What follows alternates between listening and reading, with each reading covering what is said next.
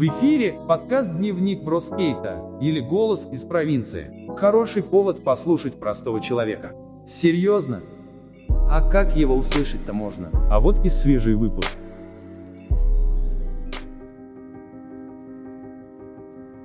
Еда, Иван Арнольдович, штука хитрая. Есть надо уметь. А представьте себе, большинство людей есть вовсе не умеют. Нужно не только знать, что есть, но и когда, как и что при этом говорить.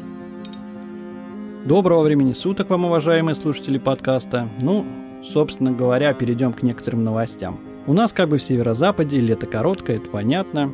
По моим личным ощущениям, это пару месяцев и все, до свидули. Остальное же время просто тепло. Ну, есть такое понятие, северо-западное лето. Здесь, знаешь, как успевай как хочешь, или отпуск, или семейное, или тоже провинциальное, или хотя бы личное. Короче, все то, что там себе там напридумывал, все надо успеть в эти два месяца. Никуда не поденешься. Этот год, вы знаете, не исключение. Он оказался на мой взгляд, вообще полон различных событий, как общественных, так и личных в целом, и может считаться этот год весьма интересным, даже иногда с кавычками интересным. Стало быть, в этом неком там временном, что ли, промежутке, я начинаю уже пятый сезон своих немногочисленных подкастов. Вы знаете, на мой взгляд, неким приложением, что ли, он является к моим творческим изысканиям в сети. Это и блоги, и видео, и иные активности. Они, конечно, не такие активные, как хотелось бы, но они описывают, скажем так, мое видение мира вокруг себя в моем таком уже не молодом внутреннем творческом порыве. Начать уже пятый свой сезон хочется с некого такого интересного, на мой взгляд, вопроса. Это фудшеринг или раздача еды с подходящими сроками. Стоит ли игра свеч?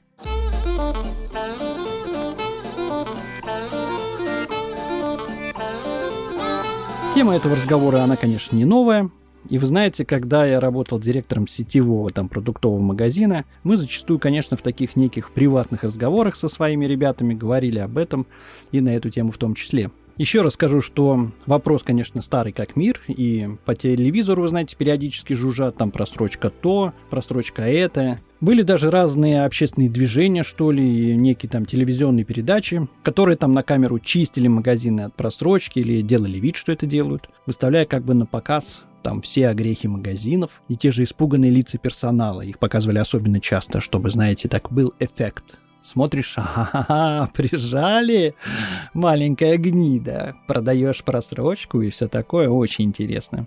В одно время как-то этот хайп прошел, и все дальше как бы живут обычной жизнью, до следующего эфира, до следующего такого эпатажа, будьте любезны. Хотя в жизни, в жизни периодически появлялись те же особо дотошные персонажи, которые только и делали, что сверяли сроки, там, превращали подобные проверки в некое хобби, болтаясь по магазинам, проверяли вообще битые партии, ну, то есть, когда там, например, в одном, если магазин нашел там просроченное кофе, значит, в другом магазине в сети, стопудцово, из этой же партии есть другие. Можно пойти и там кошмарить каждый магазин. Таким тоже люди занимались, устраивали скандалы, говорили, ага, ну, это что-то вот психологическое, что-то с людьми там делается в башке. Делать нехрен, занимаются поиском просрочки. Помню одно даже время, там сетевые магазины даже поощряли подобные проверки и шли навстречу потребителю, как бы шли навстречу, да, с теми же распростертыми объятиями, запускали какие-то акции, печатали плакаты, мол, найдешь, дружок, просрочку, получи взамен такую же единицу продукции, да,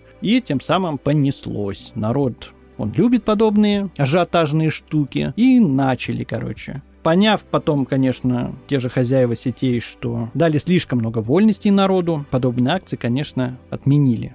Помню, персонал натерпелся, помимо всего прочего, всех вот этих вот жизненных задач, которые выпадают на твою голову в течение смены, еще и вот такая хрень. Вот я помню этот плакат, когда вешали, говорили, елки-палки, что вы творите, это же трэш. И так и случилось. Люди искали, люди подбрасывали, требовали еще, дайте мне такую же, но ну, как у вас на плакате написано, это, ну, это, это ужас. Тогда, помню, только ленивый не рылся на полках в поисках там некой грязи, и делали это весьма грубо, на мой взгляд. Тоже касаемо самого, скажем так, принципа определения сроков годности, который почему-то переложили на наши плечи, там, наши, я имею в виду, потребителя. Сам по себе этот способ определения сроков очень мутный и сложный. Ну, согласитесь, там редкий случай, когда на упаковке можно найти там ту же корректную дату. Там дату истечения сроков. Это бесконечная какая-то математическая там теория или расчет. То есть там отсчитай от даты производства несколько дней, найди маркировку на упаковке в определенном месте. Или тоже там, там какой-то еще какие-то мелким шрифтом. Еще какие-то квесты, которые приходится совершать. Ну, так, так нельзя определять. Даже персонал, определяя различные категории продаваемой продукции, всегда парились, потому что у одного напечатано так, у другого напечатано там отсчитай там 5 дней, у другого 3 дня, у это там санпин, там башка кругом. Это, это, это нереально. И когда в ассортименте магазина продуктов было много, очень много, это создавало реальные там человеческие сложности. Ну вот лично я, я, конечно, признаю, что никогда в быту не обращал внимания на, ни на какие срока годности, ибо понимаю, что от той же моей какой-то внимательности система контроля не улучшится. А на практике знаю, что просрочка это не так критично, как кажется, да, и в редких случаях просрочка для меня была даже допустима. Вообще, как мне кажется, сроки годности это некий больше ориентир, а не красная линия. И то же самое, какой-нибудь фаталити, оно наступит не сразу, там, после даты, напечатанной на упаковке. Давайте же подумаем, просрочка это вообще опасно или это норма? Почему же вообще просрочку выбрасывают?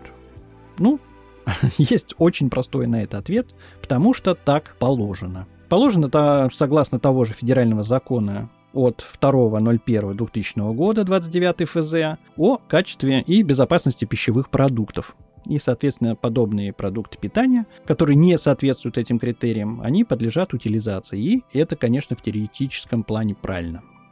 Гласит он приблизительно следующее, что запрещается обращение пищевых продуктов, материалов и изделий, которые являются опасными или некачественными по органолептическим показателям. Вот звучит очень сильно. Ну вот приведу элементарный пример, например, тот же какой-нибудь там йогурт он должен храниться там при определенной температуре и действительно перевозится в машине, рефрижераторе, холодильничке. Но разгружаясь на 30-градусной жаре от одной точки к другой, а если таких точек торговых очень много, температура в салоне этого холодильника, она просто уличная. И к концу дня в какой-то из магазинов привозят уже переваренный йогурт. И как мы визуально с вами этого не заметим. Однако так или иначе, такие продукты, они могут оказаться на прилавке, правильно? Случайно там, не случайно, важно, не важно, но могут. И это не вина продавца и не вина того же там директора магазина, в котором устраивается этот апокалипсис. Если вообще вспоминать былые времена, то раньше прострочки в торговых точках их вообще-то, конечно, не было. Или практически не было, да. Традиционные те же советские магазины, там поставлялось ровно столько продуктов, сколько было нужно. Это я даже помню сам. Это правильно, это норма, и какой момент вдруг произошло все по-другому и стали как-то вот просрочка вышла на первый план, я понятия не имею. Для меня это очень странная ситуация. Товароведы тех магазинов, они делали заявки самостоятельно, торговые площади были небольшие и ассортимент традиционный. То есть там молочко, подушечки в сахаре там и все такое, да. А к вечеру тоже скоропорт, он продавался полностью и делалась заявка на завтра. На следующий день и утром приезжала снова машина. Так, по крайней мере, было в моем районе. Система это верная, система это рациональная потреблять ровно столько, сколько есть потребность. Это как минимум правильно. И правильно звучит, да, даже вот когда мы об этом говорим. Сейчас же торговля продуктами питания – это некий, на мой взгляд, бизнес. И мы, как потребители, не являемся ключевой, к сожалению, переменной в схеме этого заработка торговых сетей. Хотя нам как бы на каждом углу кричат об этом, что все делается для нас, там, для вас, для потребителя. Но, на мой взгляд, не все так прямолинейно. Вообще, вспоминаю в этом деле основной там показатель работы и эффективности тех же там компаний-производителей, и, точнее, скажем так, их отделов продаж до недавнего времени, да, до недавних событий, когда мы все переругались, это доля полки доля полки, которую занимают продукты одного, там, скажем, завода. Этот показатель, он вообще в конкурентной среде всегда был одним из самых важных показателей. То есть, чем больше продукции одного производителя на полке занимает, тем вроде как доля витрины важна таким образом, что мы вот, мы занимаем лидирующие там позиции. Больше, больше, больше, больше продуктов на витрине, фейсингов и так далее. На мой взгляд, людям, конечно, столько продуктов не нужно. И продукт начинает застаиваться, черствеет там или устаревает, попросту говоря. И вот лично для меня такой подход к продуктам питания и есть причина этого самого замкнутого круга оборотов продуктов, да, от хорошего к плохому превращения. Как я его называю, это некий там круговорот еды в природе, да. Это искусственно созданная некая там пищевая цепочка, которая разделила нас на богатых и бедных, и тех, кто себя, может быть, даже не считает бедными, и тех, кто себя считает бедными, но не считает богатым, да, там какие-то середнячки. Так, скажем, стремящихся к богатству. Еще до того, как все эти многочисленные конторы с Запада ломанулись обратно в Освояси, и славьте Господи, стояла настоящая масштабная конкуренция за потребителя. Она как-то внезапно возникла, внезапно развивалась и внезапно ушла. Такой интересный быстрый цикл, как у бабочки. Для тех, у кого есть, скажем, деньги, строили luxury-магазины, там с подсветкой, свежими омарами. Ну а для других массово открывали магазины типа эконом-сегмента и тоже, между прочим, делали вид, что это очень важно. Как же идем навстречу? Продукты подешевле, дешевые цены, очень хорошо. Тонны пальмового масла, ну, ну и что? Зато доступно. С одной стороны, это правильно. Стало, на мой взгляд, конечно, более ощущаться явно разность города и провинции, потому как цены даже в сетевых магазинах разнятся. В городе, например, дешевле, чем в деревне. Вы проверьте, попробуйте на самом деле присмотреться. Вот. В моем районе, например, вот цены в сетевых магазинах чуть выше, чем в, в городе, в областном центре. А походи, поторгуйся, потому что. Вообще расчет и стратегия абсолютно правильно, потому что людей даже с маленькими тощими кошельками отпускать не надо было, потому что это тоже продажи, с миру по нитке, рублик к рублику, можно зарабатывать неплохие деньги. С точки зрения бизнеса очень правильное решение, и к нему всегда стремились. Люди всегда думали, ага, а где бы еще заработать, на каких моментах, там, на обрезках, их тоже можно продать, там, утилизация макулатуры и так далее. Всегда, рано или поздно, там, весь бизнес приходит к тому, чтобы избавиться от всего ненужного, и причем за деньги.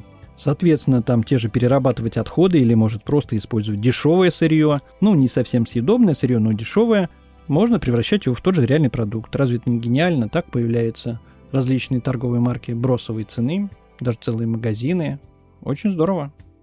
Но это не имеет, по большому счету, никакого отношения к просрочке, потому что, поверьте, что борьба с той же просрочкой, она не прекращается в нормальных магазинах, ну, не на минуту. Это часть, скажем так, некой профессии, некой профессии любого там продавца, работающего с продуктами питания. Просрочка – это важно, и этим занимаются. Тем более в рамках там той же современной реалии, когда к этому уделяется столько много внимания.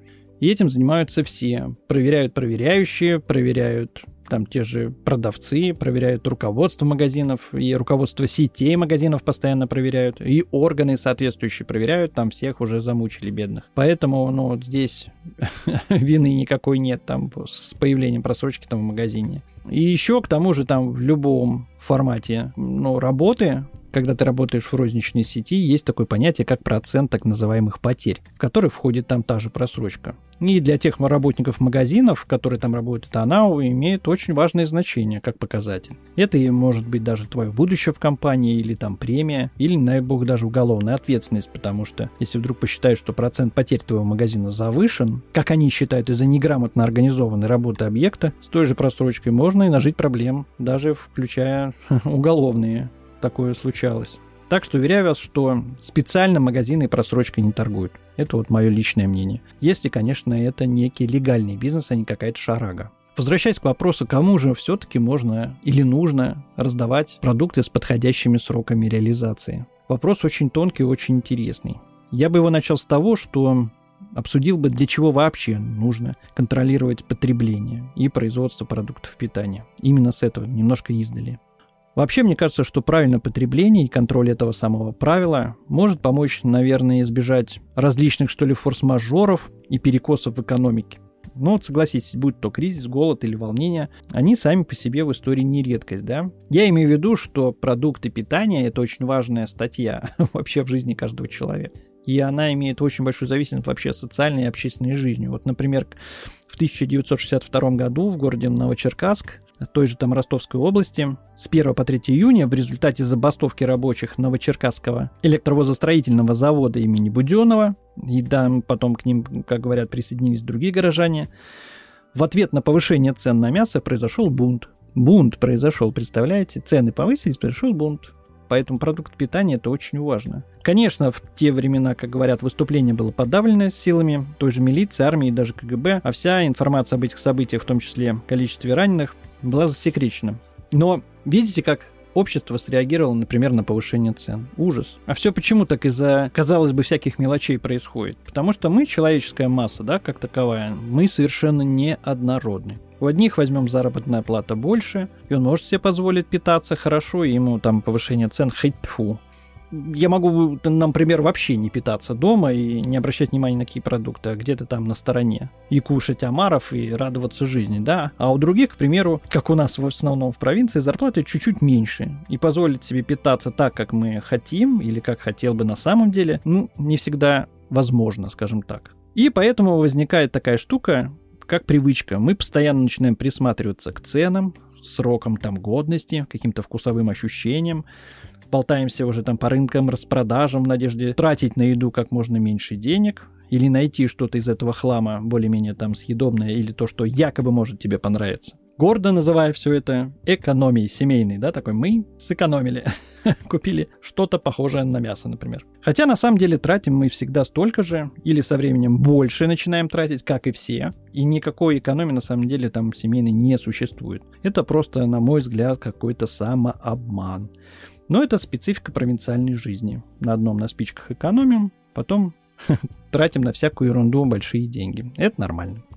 Однако есть и та категория людей, которая так или иначе находится за чертой. Не люблю слово «бедность», Просто в современном мире бедности вообще, на мой взгляд, не должно быть, я так считаю. Уж на плошку еды люди должны как-то либо заработать, либо получать деньжат хоть откуда-то, в принципе, неважно. Будь то там государство или собственные заслуги, не знаю. Бедность как таковая в современной стране, она, ну, ненормальная, невозможна. Однако все же есть, наверное, нюансы, и бывает, что люди бедствуют. К таким людям можно относиться, скажем так, по-разному. Но мы говорим о еде, а не о людях, стало быть, Возьмем как факт да, данную ситуацию. Так вот, таким людям, безусловно, помощь продуктами питания, даже с подходящими, на мой взгляд, сроками, была бы очень даже не лишней. Отчасти такая же ситуация и может являться некой психологической помощью. Ну, то есть еще одной возможностью понимать, что с голода ты точно не умрешь, есть еще варианты, в случае чего прийти так в магазин и получить свою паечку. Почему бы как бы и нет, да? Но лично у меня, по моему мнению, есть опасения, что те же, например, владельцы продуктового бизнеса, они не очень-то захотят расставаться со своими даже просроченными продуктами, расставаться просто так, и, возможно, попросят взамен какие-то дополнительные скидки для себя или для бизнеса от государства. Так у нас, как бы, скажем, наверное, принято, и поэтому не будет все безвозмездно, хотя посмотрим. Подведем некий, как бы, такой предварительный итог, стало быть, еду, как я считаю, продав... ну, продавать, хотел сказать, отдавать нужно подходящими сроками еду отдавать нужно, это нормально, это здорово. Хотя в заключении можно было бы рассмотреть еще один интересный нюанс, это негуманное отношение к еде, то есть чрезмерное как бы изобилие. Конечно, современный мир, он кишит разнообразием, и в тех же продуктах питания в том числе. Ну вот посмотрите, например, чего только нет у нас на полках. Есть практически все. Время от времени некоторые страны не хотят делиться тем, конечно, что у них много. Это Тем более в современных условиях это нормально. Будь то те же там морепродукты или что-то другое. Ну, там что-то растет или плавает, просто бегает именно у них. И они вводят всякого рода ограничения. Да и бог ему, господи, судья. Ну и что? Еды всего от этого все равно не станет меньше. И в условиях похудания или здорового образа жизни, что также популярно сейчас у людей, продуктов меньше не станет на этой планете. Но это мое убеждение. Все подобные кризисы, они, наверное, скорее всего, все же выдуманные. Конечно, во все времена есть такая опасность продуктового кризиса, но в глобальном смысле, на мой взгляд, он уже невозможен. Мы слишком стоим на более эволюционно высшем уровне и не допустим никогда этого. Да, могут об этом говорить с телевизора, но любой кризис связан не с физическим наличием продуктов, а скорее с их доступностью или с возможностью их получать. В простом варианте это принцип «есть деньги – кушаешь», «нет денег – освобождаешь столик». Вот по какому принципу может быть кризис. Кризис твой личный, а не общественный. Скорее, более опасную ситуацию представляет из себя спекуляция. Спекуляция на тех или иных продуктах, она, конечно, возможна всегда. А тот же естественный кризис, думаю, нет. С другой стороны, что есть кризис? Это неверное, скажем так, отношение к потреблению и производству продуктов питания. Возможные ошибки при планировании и форс-мажоры, которые, к слову, Думаю, тоже можно планировать. Ну и не задирать цены, чтобы доступность к еде была у всех. Вы знаете, меня всегда интересовал вопрос, почему мы не можем выработать в себе некое такое гуманное отношение к еде. Как говорится, меньше кушать. Просто умерить свои продуктовые амбиции. А стало быть, сокращать те же самые торговые площади в магазинах, перестать вот издеваться над территориями, выкладывая однотипных продуктов километры. Бизнес, как я думаю, он сам по себе провоцирует людей есть. Это в их интерес. А стало быть, больше тратить. Вот и все дела, вся история. Нужно не идти на поводу, а потреблять ровно столько, сколько тебе нужно. Тогда не будет проблем. Вообще, вы знаете, сложно представить себе древнего человека, который припер бы в пещеру кучу дохлых мамонтов, потому что просто удачная была охота. Смотрите-ка. Ну и куда теперь это все девать? Мясо же испортится. Угостить, подарить, засолить. А остальное? Ну вот остальное. Чем не решение нашего вопроса? Пожалуйста. Что в древности, что сейчас. Зачем столько потреблять? Так и тут. Всегда было бы, вы знаете, печально смотреть, что продукты, потерявшие срок на полках магазина, они уничтожаются. Ну как так? Смотрится это как сжигание книг, что ли, очень цинично. В современном мире так, конечно, безусловно, не должно быть. Не должно выбрасываться продукты питания. Не должно. Та же рыба, к примеру, вот просто проведите аналогию. Ее выловили, обработали, доставили и не продали. Пропало, выбросили. Спрашивается, ее что, зря вылавливали? Вся эта возня с добычей была зря? Вы только представьте, убиты столько рыбы просто зря. А тот, кто хотел как бы покушать рыбки, увидел ее цену и отказался от покупки. Почему? Да потому что дорого. Стало быть, причина просрочки, она по большому счету в цене. По крайней мере, я так думаю. В разных странах есть такой формат магазинов, где просрочку продают. Однако есть и такие, где, скажем так, за два часа до закрытия эти продукты раздаются всем желающим бесплатно. Очень хорошая инициатива. Вообще она идеальна и действительно могла бы помочь многим людям, и об этом стоит задуматься. Однако посмотрим. Это было мое мнение по данному вопросу. Ссылочки на социальные сети в описании. Сытого вам настоящего, господа. С вами был ваш Бро. Бережно относитесь к еде. Это очень важно. Вот такую тему мы сегодня, скажем так, обсудили. Пока-пока, до встречи. Бродяги скейта. Это то, что нужно тебе сегодня. Это наш голос из обычной провинции.